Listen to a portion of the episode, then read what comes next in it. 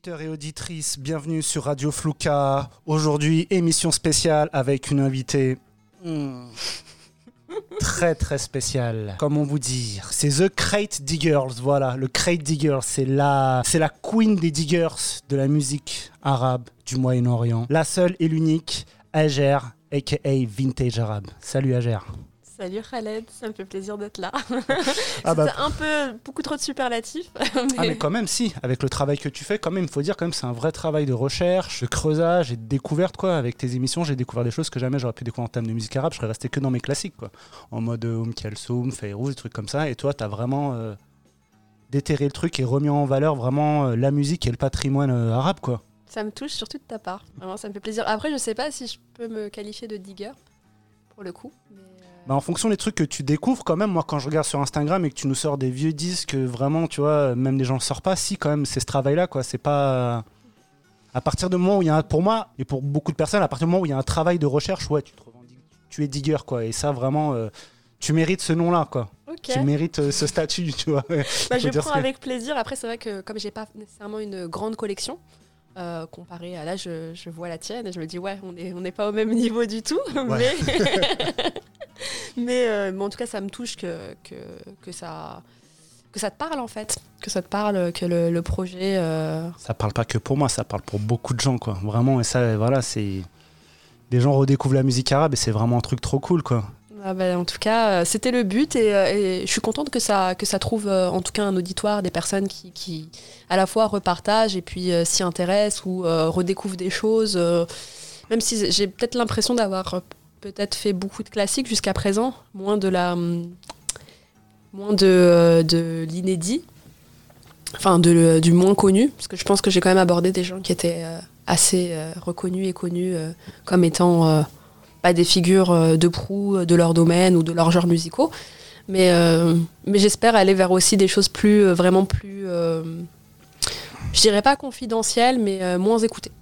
Ouais, non, clairement, clairement. Surtout, moi, voilà, même si tu dis que tu fais des gens très connus, quand même, euh, je prends l'exemple de l'émission sur Farid El Atrache. Tout le monde connaît Farid El Atrache, mais connaître sa musique, l'analyser, non, c'est pas donné à tout le monde. Et les gens découvrent, quoi. Que c'est- Ils écoutent, ils découvrent et ils comprennent la musique. C'est quoi vraiment l'univers de Farid El Atrache, quand même? C'est faut le dire.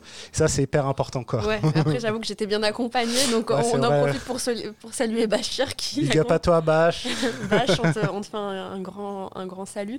Et puis, ouais, c'est vrai que pour le coup, on était sur euh, un format euh, discussion, ce qui n'est pas forcément le cas sur Vintage Arabe, vu que c'est du podcast. Je reste quand même sur le fait que c'est euh, c'est du podcast, donc c'est raconté, c'est compté. Et là, c'est vrai que cette, émission-là était intéressante parce qu'on était vraiment plus dans la dynamique de, discussion. Et j'avais un interlocuteur de marque, vu qu'il est hyper quand même pointu sur Farid El Atrache, comme c'est un grand fan. Et, c'était cool d'en parler, de recontextualiser les films, de reparler un peu de ce qu'on oublie parfois. En tout cas, des personnes qui peuvent peut-être connaître Farid euh, en Europe euh, oublient que c'est des films, enfin, ça vient de films, ça vient d'un univers euh, musical euh, cinématographique qui est le cinéma égyptien et plus globalement ce qu'on appelle le cinéma arabe, vu que l'âge d'or, en tout cas, ou en tout cas une grande période.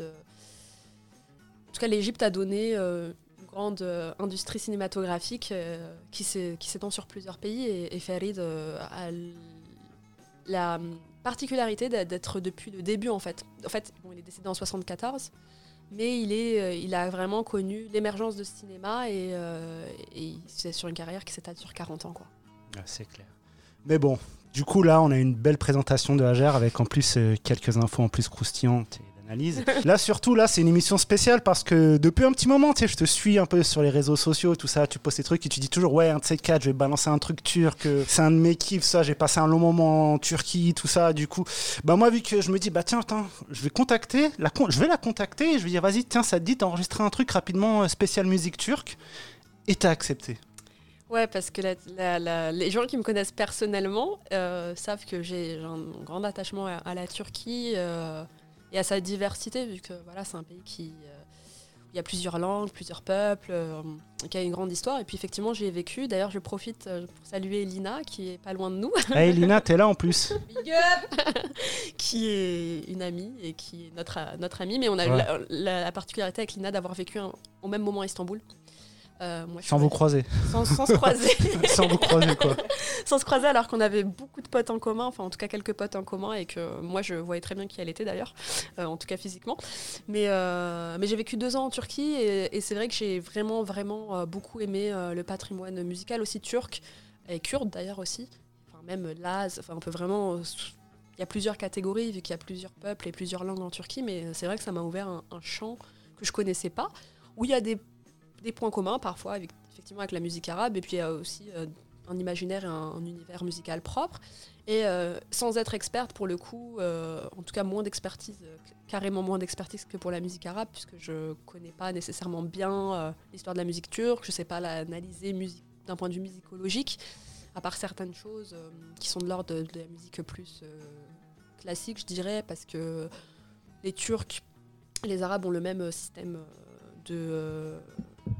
même système de, euh, de lecture de la musique, les maqams, même s'il y a des, là aussi des, différences. euh. mais voilà, c'est quelque chose que je connais moins, mais que j'apprécie, euh, enfin que j'aime énormément aussi, quoi. Et c'est vrai que quand tu m'as proposé de faire une sélection sur la Turquie, je me suis dit, allez, banco. Et euh, je sais pas si la sélection a une cohérence concrètement, si ce n'est que j'ai- j'aime ces titres. Mais euh, mais il y a beaucoup de choses dites très différentes euh, musicalement, quoi. C'est pas du tout. euh, C'est une découverte quoi pour tout le monde en même temps. Pour ceux qui connaissent pas, ils vont permettre de découvrir la playlist de Vintage Arabe, aka Ager, spéciale musique turque. comme Voilà, ça, va leur ouvrir de nouvelles perspectives musicales aussi. En tout cas, ça, c'est mes kiffs de musique turque. Et effectivement, ce que je dis, c'est qu'il n'y a pas nécessairement de cohérence entre les morceaux. C'est pas du même style, du même style musical. C'est parfois à mille lieues euh, les uns des autres. euh, C'est pas la même période. Mais c'est des, des- morceaux qui ont la particularité, en tout cas moi, de m'avoir accompagné, que j'ai découvert en Turquie, qui ont un lien j'ai un lien affectif avec ces morceaux. Et, euh, et que, en tout cas, je trouve que tous les artistes sont de très bons artistes. Et je pense qu'ils ont tous eu, même si il n'y a pas forcément de logique entre ces morceaux. Ils ont tous eu leur importance pour, pour la Turquie. Et, je pense que les personnes qui connaissent la musique turque faut connaître. C'est- vraiment bon, assez, très connu pour le coup aussi. Là, on est, on est quand même sur des, gens connus. quoi. Du coup, là, on va commencer. En plus, spécial là, c'est que notre très cher invité va nous faire cette petite sélection un peu mixée quand même. Un Elle mixe, hein. Elle s'est lancée dans le game et ça va. Elle a, euh, elle a les petits tricks, hein, comment elle, elle comprend le concept. Donc, Ouais. du coup, euh, En amateur. Amatrice. du coup, voilà. Bon, on va commencer. On vous dit à tout de suite.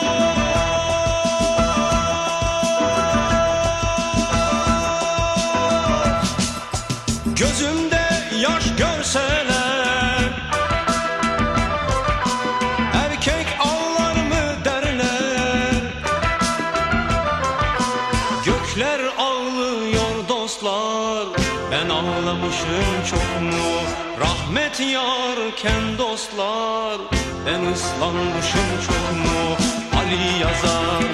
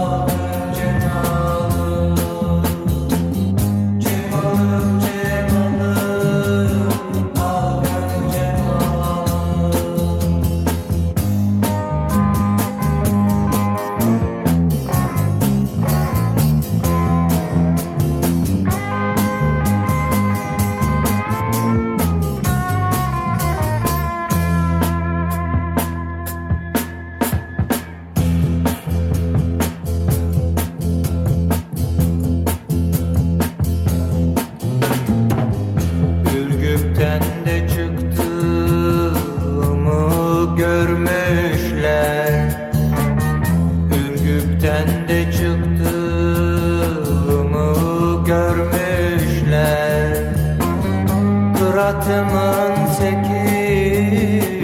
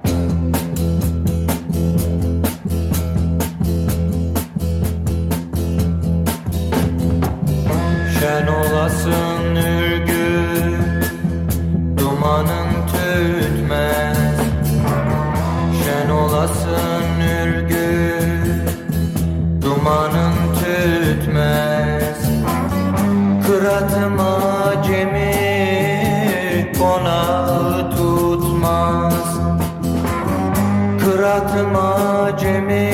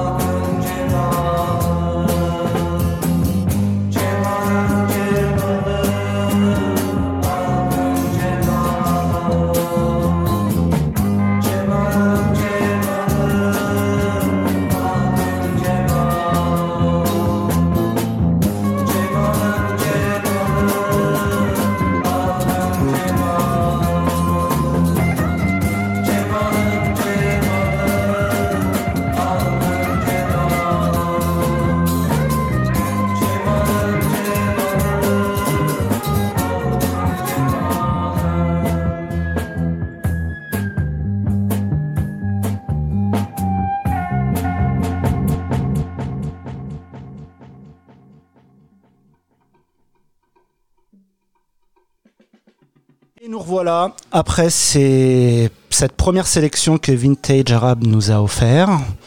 Vintage Arab, tu vas, ou Hajar, Hajar, excuse-moi.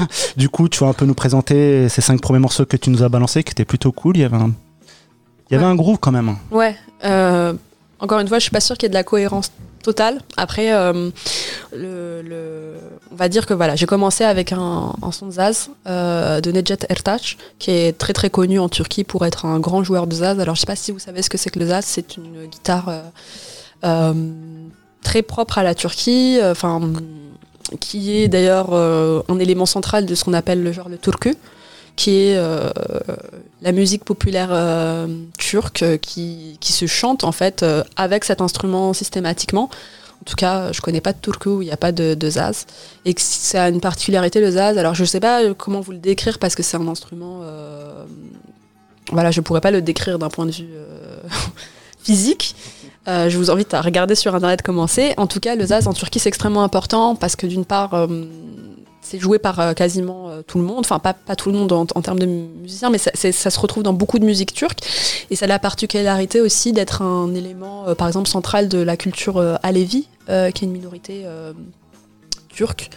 Issue, bon, je vous fais pas le, topo sur l'histoire des Alévis, mais en gros, c'est une minorité religieuse issue du, chiisme, où c'est le zaz est même un élément sacré dans leur religion, donc qui est utilisé en termes de, rites aussi religieux. Et donc, c'est vraiment, même si tout le monde, la grande majorité des Turcs ne sont pas Alévis, mais en tout cas, c'est pour pour vous dire que c'est un élément central de la culture anatolienne, en fait, de, de, l'Anatolie. Et euh, si j'ai choisi Necdet Ertaş, c'est que c'est juste un des plus grands joueurs de Zaz euh, en Turquie et de turku. Et, euh, j'avais envie de commencer sur, sur lui parce que c'est pour déjà mettre dans l'ambiance qu'on est, qu'on est en Turquie et que, que les Turcus restent quelque chose de, je pense, écouté de manière très transclasse en Turquie euh, parce que euh, ça est parti euh, littéralement, je pense, de l'identité turque, cette musique-là, qui est quand même plus assimilée à une musique populaire, mais qui reste très écoutée par, par tout le monde. Ensuite, je me suis dit qu'on pouvait balancer un autre son qui est là très très contemporain. C'est Electro Hafiz, qui est juste en fait un, un DJ, un, musicien qui, qui travaille à, à revaloriser ce patrimoine des Turcus. Donc il utilise du zaz et des musiques euh, turques traditionnelles ou des grands tubes et qui en enfin qui les fait à la sauce électro. Donc moi je connais pas nécessairement beaucoup son parcours. Moi j'avoue que j'ai pour vous dire toute la vérité, j'ai découvert euh, sa musique dans une série turque qui s'appelle Çukur. Donc je vous. C'est vrai qu'elles ont la cote, les séries turques. hein. Ouais, elles ont la cote et Surtout pendant le mois du ramadan. Maintenant, dans, tout- dans tous les pays du Maghreb, tu tapes au moins une série turque. quoi. Ouais. Le- C'est comment on appelle ça? C'est un peu nos telenovelas à nous. Quoi. C'est exactement ça. Après, moi, j'avoue que je suis une consommatrice, mais surtout, Choco, à l'avantage.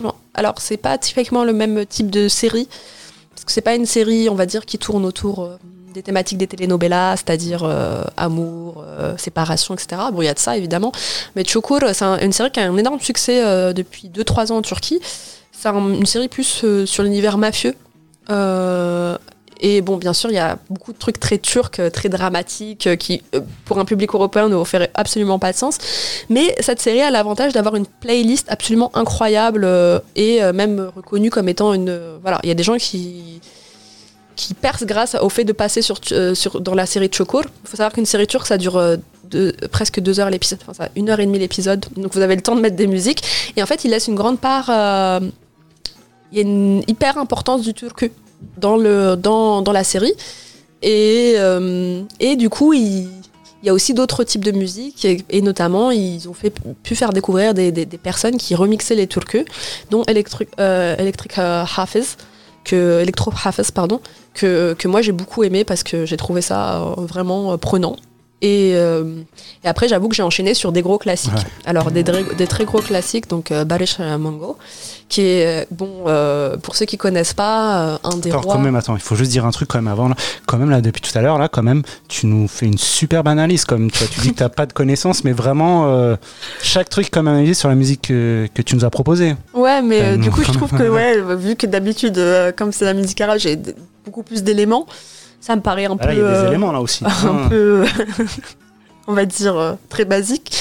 Mais en tout cas, euh, ouais, en tout cas, c'est vrai que moi, j'aime bien me renseigner de temps en temps, tu vois. Voilà, effectivement, je peux pas dire grand chose sur Electro Hafiz à part que euh, il a percé, qu'il est dés- désormais installé en, en Allemagne mais- et qui fait de, de l'électro aussi. Mais, euh, mais en tout cas, sa musique euh, vaut le coup, vaut le détour, et notamment parce qu'il ré- réin- réinvente le patrimoine musical turc. Et pour Barış, M- Barış Mango, enfin voilà, c'est une, légende en Turquie, c'est euh, ce qu'on appelle euh, le euh, électronique ou le rock anatolien. Donc c'est toute une période qui va euh, débuter euh, fin 60, 70 en Turquie, où euh, en fait il faut savoir que la Turquie c'est un pays très rock. Ça veut dire qu'ils ont une, culture, euh, ils ont vraiment adopté le style rock et le style euh, la, la punk. Enfin, vraiment, c'est un pays où c'est hyper répandu, euh, ce qui n'est pas nécessairement le cas. Par exemple, moi, dans les pays arabes où j'ai pu vivre, parce que j'ai vécu dans plusieurs, où que j'ai pu visiter, c'est pas une culture où on se dit que tout le monde écoute ça. euh, pas du tout, quoi. C'est, c'est à la marge, généralement, et c'est peu. Il n'y a pas un auditoire euh, national.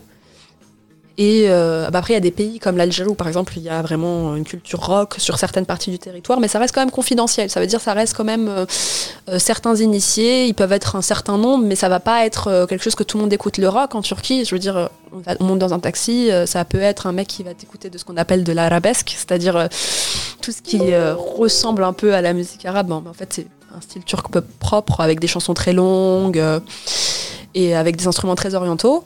Et en fait, il va te mettre du rock après, quoi. Et c'est euh, voilà, un pays, et c'est notamment par cette euh, génération de celle de Barış Mango où ça va se répandre énormément en Turquie. Et euh, je trouve qu'il est, qu'il est, un très bon rocker. Il a toute une, toute une, attitude aussi et un mode de vie qui, qui, donnait à, à plaire, en tout cas à cette époque. Et, et ça me paraissait important de de le, de le mettre. Après, moi, j'avoue que c'est pas mon personnage préféré euh, de la- de le- de- de l'histoire de, la musique turque parce que bon, quand on connaît un peu. euh, D'ailleurs, ce que les gens effacent beaucoup chez Barış Mango, c'est que c'est un mec un peu réac de droite. Et bon, moi, Ah. j'avoue que j'ai pas mis ça de côté. et donc, du coup, je me disais bon, euh, certes, il est, il est ce qu'il est euh, musicalement, mais bon, c'est. Par contre, Erk- euh, Erkin Koray que je passe après, ça, c'est vraiment pour moi le rocker qui était en plus à la marge de. C'était euh, déjà il a il a des emprunts qui sont hyper intéressants parce que sur un des morceaux que j'ai- passé, il fait un sample de Samira Tawfiq, euh, El Mouelaitin, qui est un classique en fait de la musique euh, lévantine, proche orientale. Plus plus précisément, Samira Tawfiq, c'est quelqu'un qui a beaucoup euh, qui est libanaise, née en Syrie. Bref, c'est très, compliqué de toute façon ces histoires de frontières, mais elle elle, elle va investir euh, le patrimoine bédouin jordanien et le patrimoine de la Debke. Et, euh, et ce qui est hyper intéressant, c'est quelqu'un comme Erkin Koray, à une époque où quand même on essaye de se dissocier de ce qu'ils appellent l'Est, c'est-à-dire euh, tout ce qui est euh, au sud, donc euh, les pays arabes, le- la culture kurde, etc. Et il va piocher dans ça et il va nous foutre un morceau absolument phénoménal, où notamment il y a une grande place à la guitare, où il sample Samira Tawfiq. Et il sample un son qui est quand même un son... Samira Tawfiq fait qu'une... Enfin, Samira est une, chanteuse libanaise, va populariser euh, euh, mais c'est des sons Enfin, c'est des musiques traditionnelles. Ça veut dire qu'il y, a une- transmission au Proche-Orient parce que, par exemple, ce son-là, on peut le trouver euh, dans plusieurs pays, euh, chanté différemment. Ouais, Mais c'est un euh, classique. Voilà, c'est un classique. C'est un c'est une chan- standard. quoi. Voilà, c'est une chanson traditionnelle qu'elle va reprendre et qu'elle va, elle, hyper populariser parce que du coup, ça va sortir strictement de la zone, euh, on va dire, euh, Palestine, Syrie, Liban, Jordanie. Donc, c'est les pays qui, euh, qui, plus ou moins, ont le même type de debke ou en tout cas, ont euh, des chansons de debke qui constituent des genres, des sous-genres de la debke qui vont plus ou moins reprendre de la même manière. euh. Et surtout, très chers auditeurs auditrices, si vous savez pas vraiment ce que c'est le Debke, je vous conseille d'aller sur le SoundCloud de Vintage Arab où il y a une émission sur le ouais, Si vous bah, voulez connaître, euh, vous voulez comprendre. euh, En tout cas, oui, si vous voulez plus de détails, c'est vrai que j'ai fait une émission euh, pour le coup sur la modernité euh, musicale libanaise euh, et notamment les réemprunts de la musique libanaise du XXe siècle, de, du patrimoine de la Debke, où là je détaille un peu plus ce que c'est. En tout cas, ce qui est intéressant, c'est qu'Erkin Kora, il, il va piocher un peu partout. Et puis moi j'aime bien le personnage aussi, c'était quand même complètement un hippie euh, à, à part entière qui était complètement contre l'armée. Bon, on est quand même dans un pays très militarisé. Et donc c'est un personnage que j'affectionne euh, particulièrement, c'est pour ça que j'ai passé deux sons de lui et pas un. Et que je trouve que c'est par ailleurs pour moi le meilleur euh, rocker. Vraiment. Euh, en Turquie, il n'y a, pas- y a pas à dire. Erkin Koray, il a une maîtrise de la guitare qui est absolument phénoménale. Et je pense que c'est même sans doute euh, le meilleur guitariste du Proche-Orient. Ok. Et, euh, et je pense que c'est les sons que j'ai passés, c'est ceux-là pour l'instant. Euh, j'ai fini sur Gemma Lim de d'Erkin Koray, qui est euh, un de mes préférés. Et je pense que j'ai rien d'autre à dire à part dire que c'est un de mes préférés, mais qui est aussi un gros, un grand, grand classique en Turquie. Et là, si vous voulez, les chansons que j'ai passées, à part peut-être Electro Hafiz, qui est très récent, ça reste des standards en Turquie, en fait. Ça reste des, Ok. des- des classiques qu'on peut entendre très souvent, qui sont encore, encore très diffusés et qui valent le coup d'être écoutés. C'est vraiment de sacrées belles anecdotes que tu nous sors là. Du coup, là, je pense que tu vas attaquer ta deuxième partie de mix là. Ouais, qui est un peu Du plus coup- euh, différente. Voilà, pour le coup, vous allez voir qu'il y a moins de cohérence, mais euh, ils sont tout aussi intéressants. Ok. Je vous laisse avec euh, ben, la deuxième partie de mix de Vintage Arab.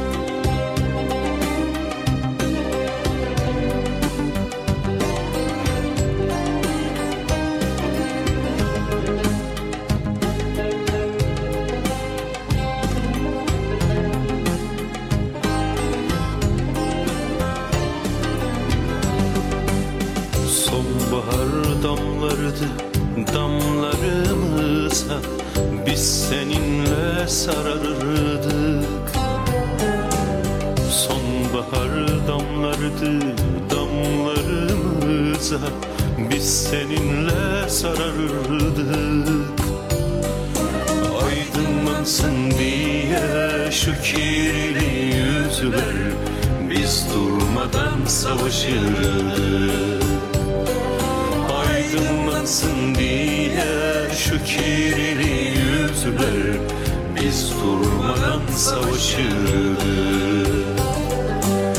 Acımasız olma şimdi bu kadar. Dün gibi, dün gibi çekip gitme. Bırak da sarılayım ayaklarına.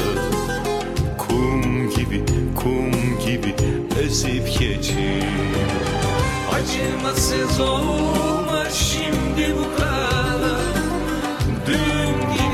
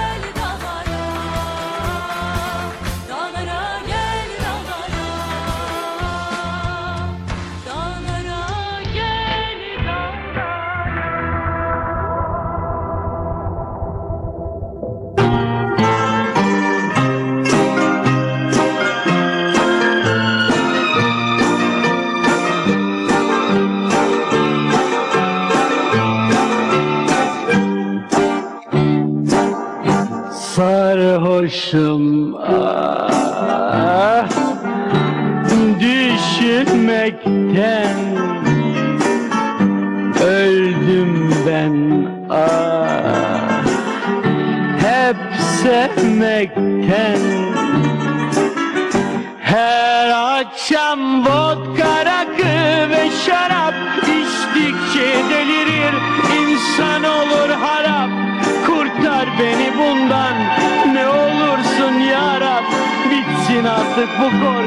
said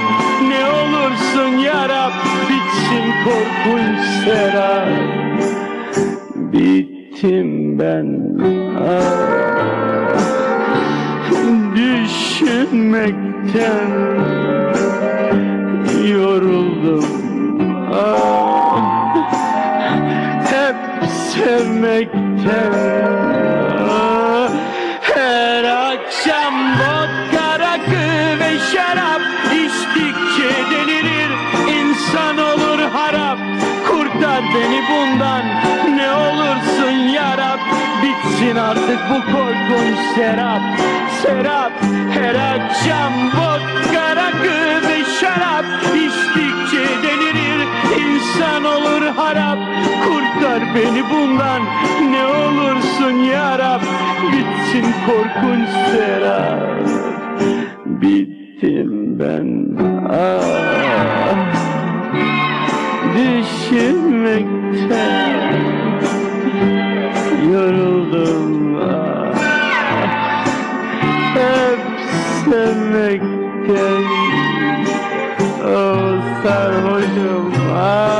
sarhoşum Ölmüşüm ben de abi.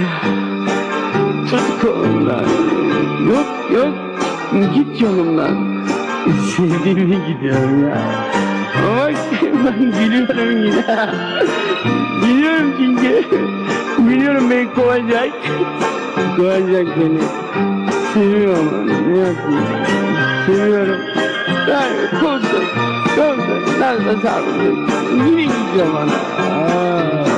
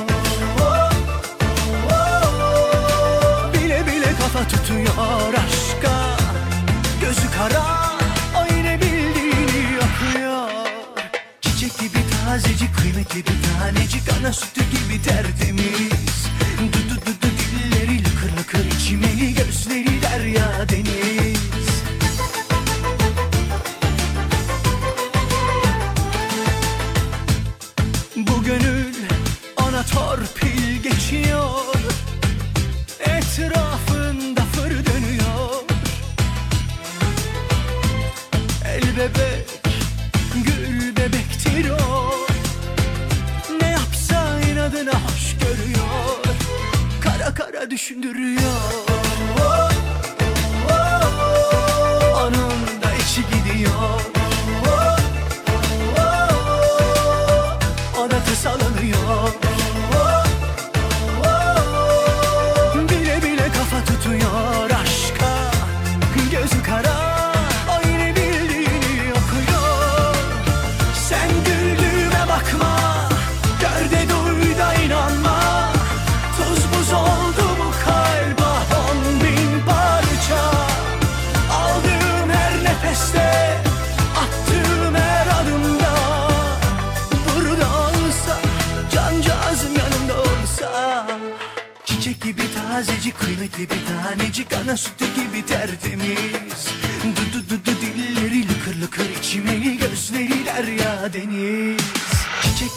Tazecik kıymetli bir tanecik Ana sütü gibi tertemiz.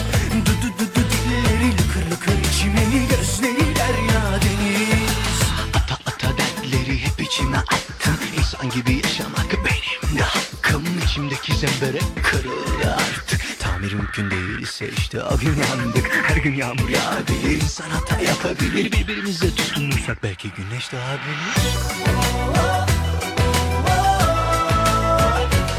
biliyor.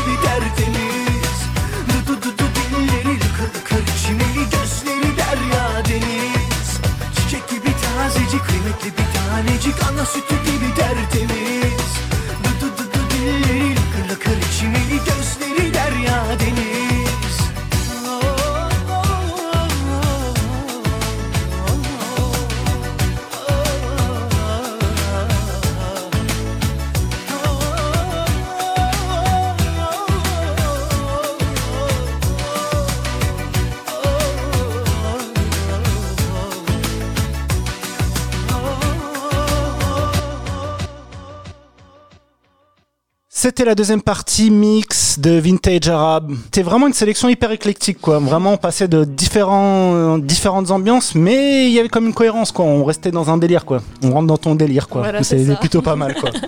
du coup, tu peux nous en parler un peu plus, du coup? Ouais, donc euh, je pense que la première partie était un peu plus cohérente euh, en termes de justement de période déjà. Erkin Koray et quelqu'un comme Balesh euh, Mongo ont commencé leur carrière plus ou moins au même moment, c'est la même période. Ils ont fait des trucs plus ou moins similaires, enfin pas similaires, mais dans le même genre musical, euh, donc ce qu'on appelle le rock anatolien. Euh, Il y a eu, euh, bon, le- l'entrée de Zaz, ça reste pour moi du turku, ça reste de toute façon quelque chose de prédominant en fait en Turquie, donc euh, voilà. Là, c'est vrai que cette sélection-là est beaucoup plus euh, éclectique et euh, différente et complètement, même des fois, euh, il n'y a pas de rapport euh, avec euh, entre les personnes, si ce n'est que moi j'ai de l'affection pour eux et que ça peut. En fait, par exemple, prenons les premiers titres, euh, j'ai mis un Ahmed Kaya. Ahmed Kaya, pour moi, c'est euh, et puis pour moi, en Turquie, c'est un mythe absolu. C'est un chanteur qui est, qui est connu par tout le monde, euh, que tout le monde écoute. Il y a des gens qui peuvent le détester, d'autres qui peuvent l'adorer. Tout le monde reconnaît. Ce qui est dommage, c'est quand on parle pas turc, c'est que Ahmed Kaya, c'est un grand poète en fait. Puis d'ailleurs, il a travaillé avec des poètes, donc il y a vraiment un, un- un style Ahmed Kaya. Qui, euh, Ahmed Kaya, c'est un chanteur qui émerge dans les années 80 et qui va avoir son apogée dans les années 90, qui est kurde.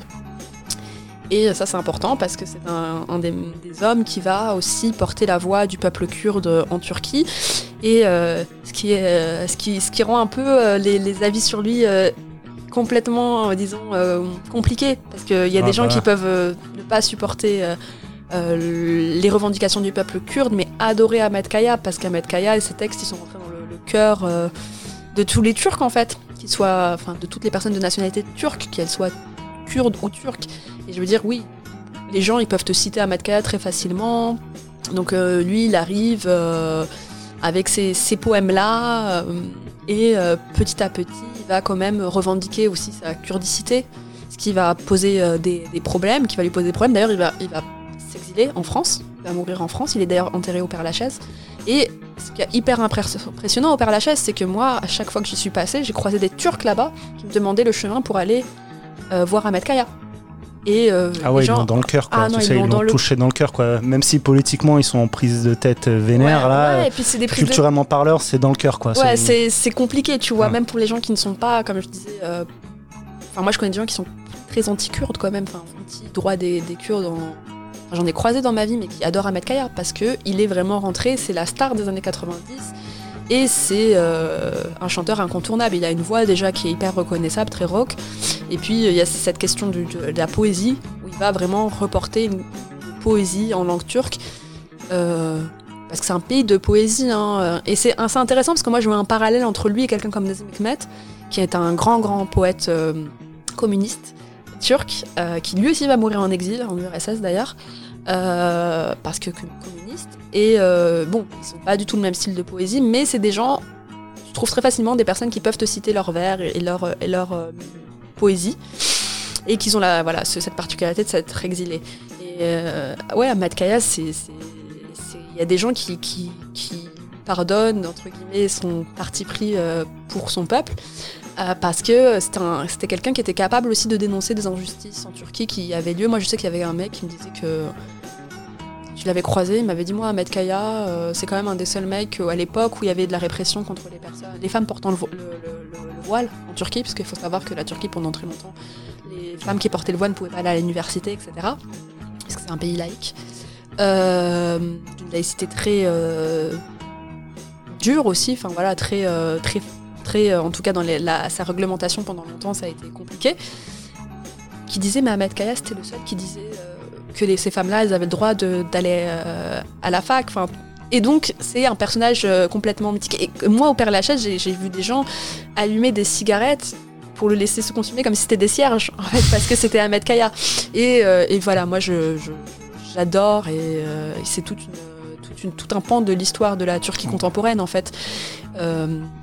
Qui, se trouve en lui. En plus, il, a la particularité d'Ahmed Kaya d'être euh, kurdo-turc. Je crois que c'est son, père qui est kurde et sa mère qui est turque.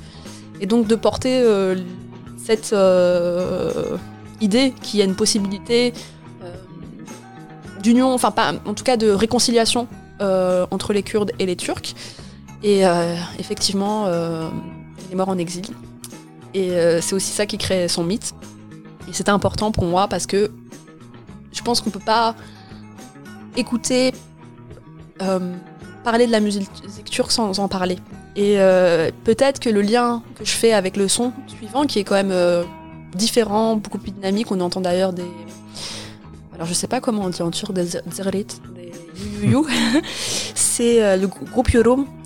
Alors pourquoi je l'associe à Ahmed Kaya Parce que le groupe Yorum, c'est un groupe, une formation qui a beaucoup changé dans ses membres, mais euh, marxiste-léniniste, C'est vrai qu'ils ont une grosse tradition quand même marxiste-léniniste, les Turcs. Et c'est ça. Et en fait, Ahmed Kaya, c'est quelqu'un aussi de la, la gauche turque, et, euh, kurde. Et d'ailleurs, il, il va se rapprocher du PKK, etc. Et euh, groupe c'est euh, le groupe phare euh, des mouvements de gauche, je veux dire, et des groupes de l'extrême gauche turque. Donc une- il y a une très forte tradition en Turquie communiste.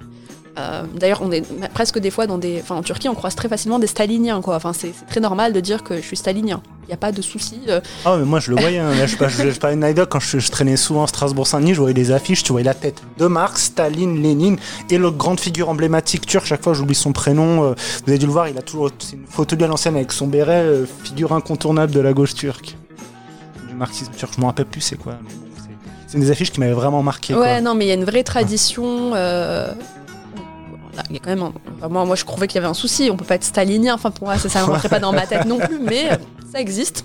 Ouais. Et c'est cette formation qui émerge aussi dans une période en Turquie où on est quand même, euh, après le coup d'État euh, militaire de 1980, il faut savoir que la Turquie a connu beaucoup de coups d'État militaires.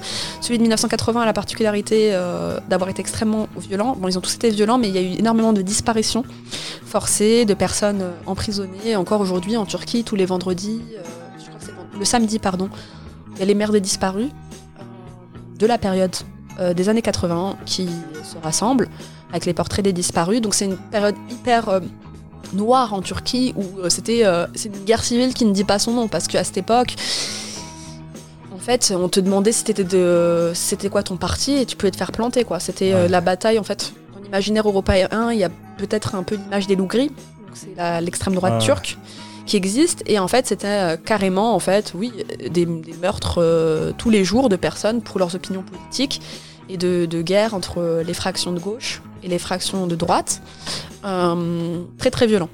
Et Groupe voilà émerge à cette période-là avec une musique politique. Et la chanson que j'ai choisie alors Groupe va changer plusieurs fois de membres et continue d'exister. Bon maintenant ils sont tous en prison depuis 2015 depuis la guerre au Kurdistan sous Erdogan c'est très compliqué mais en tout cas, il y a, il y a, euh, cette chanson qui, moi, me, me plaît beaucoup parce que ça veut dire monte à la montagne. Et ça ne veut pas rien dire en Turquie, monte à la montagne, ça veut dire va prendre les armes pour, euh, pour te battre. Rejoins, rejoins le maquis. quoi. Rejoins le maquis en fait. Et à la fois, c'est l'imaginaire euh, anatolien de la montagne euh, qui a son importance, encore, pour les Kurdes et pour les Turcs. Parce que euh, les Turcs, euh, en tant que peuple, viennent des steppes euh, et, des, steppes montagneuses. Et, et les Kurdes viennent des montagnes, effectivement, du, Kurdistan, du, sud-est de la Turquie. Donc Groupe euh, c'est encore une fois des chansons très de gauche qui sont très très connues. J'aurais pu choisir une autre qui est un, chant de travailleurs qui est chanté en manifestation et donc ils reprennent aussi beaucoup les identités de gauche. Et euh, c'est pour ça que généralement, euh, croise un gauchiste en Turquie, il écoute Groupe Yorum quoi. Ouais.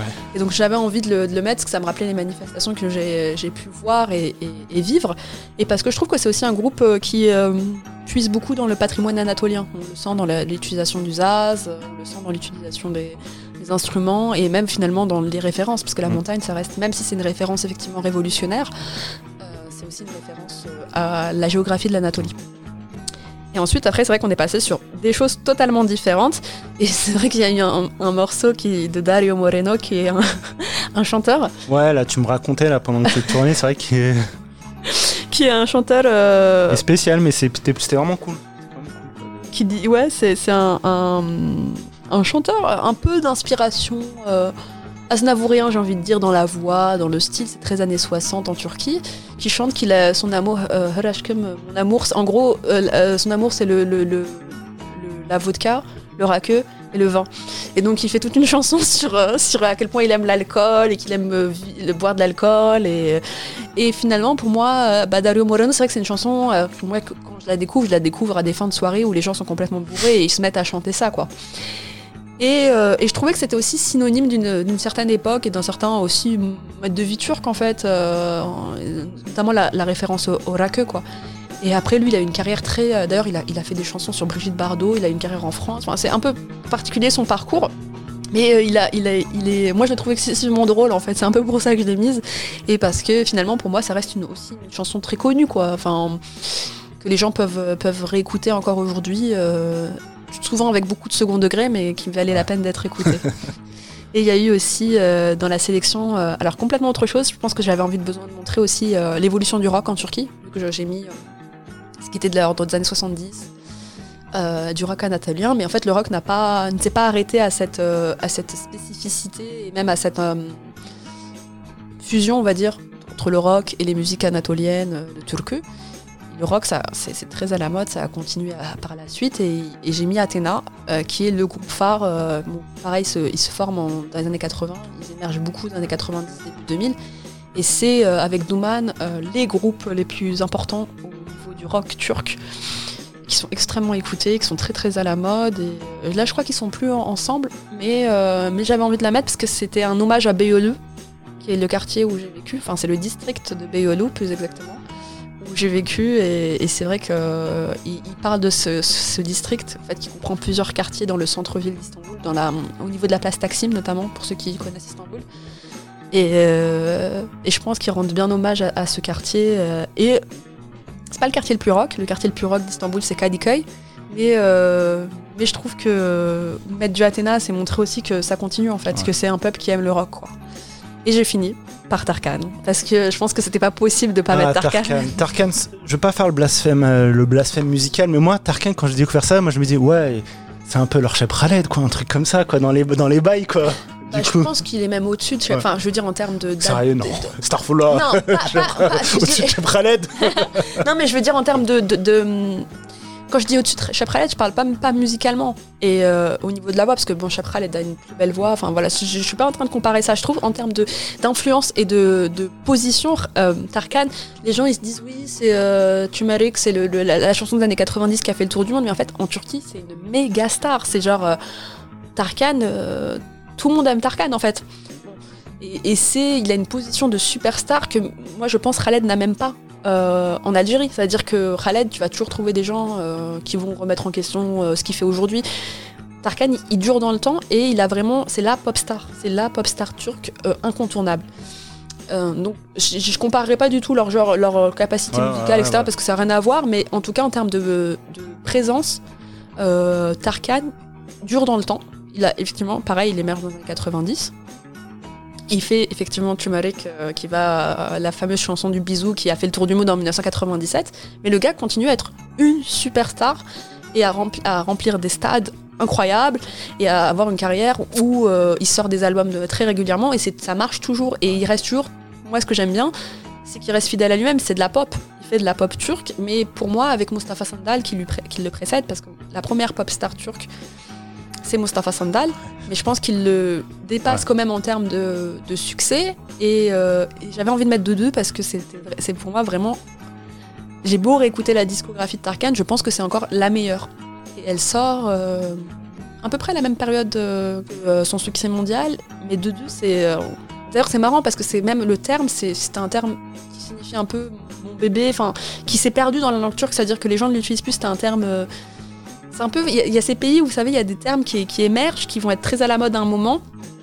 Je sais qu'il y a des pays du Maghreb comme ça, t'as des termes, puis qu'après qui passent de mode et que plus personne réutilise. Donc aujourd'hui, c'est complètement antidaté, Ouais, personne n'utilise ce terme, mais c'est la chanson de Tarkan.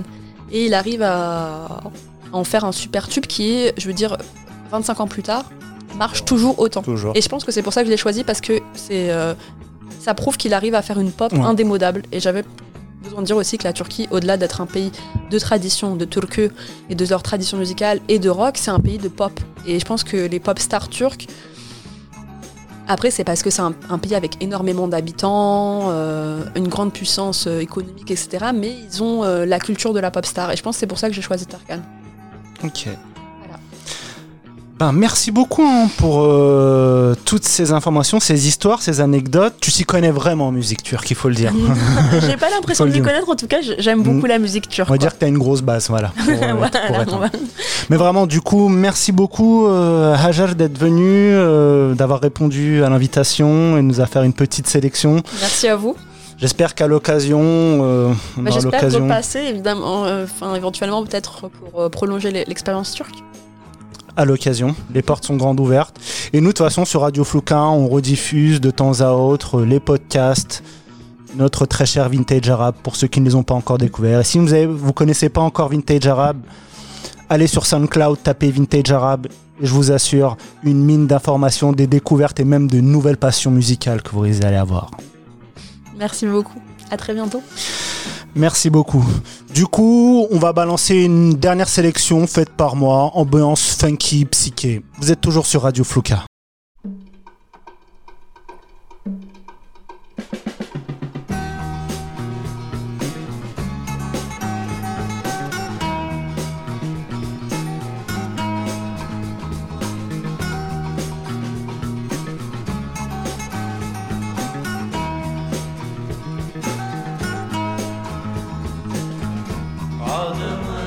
risk.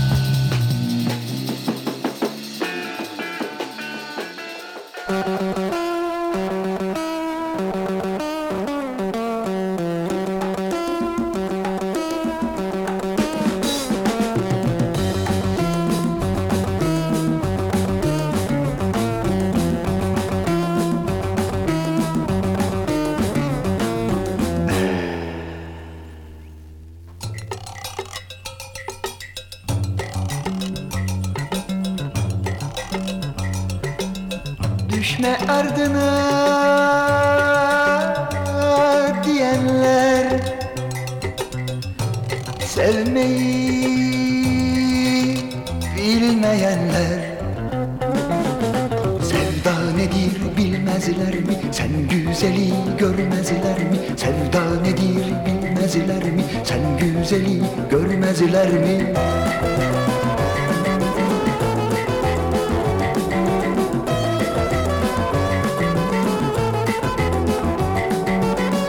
Derdim var aşktan yana. Ne de artık dosttan yana. Benim derdim senden yana. Seni dileniyorum Seni dileniyorum Seni dileniyorum Seni dileniyorum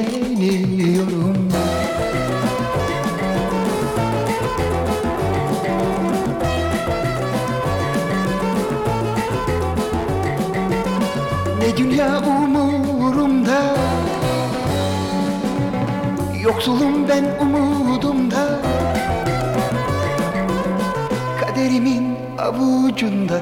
Seni dileniyorum Seni dileniyorum Seni dileniyorum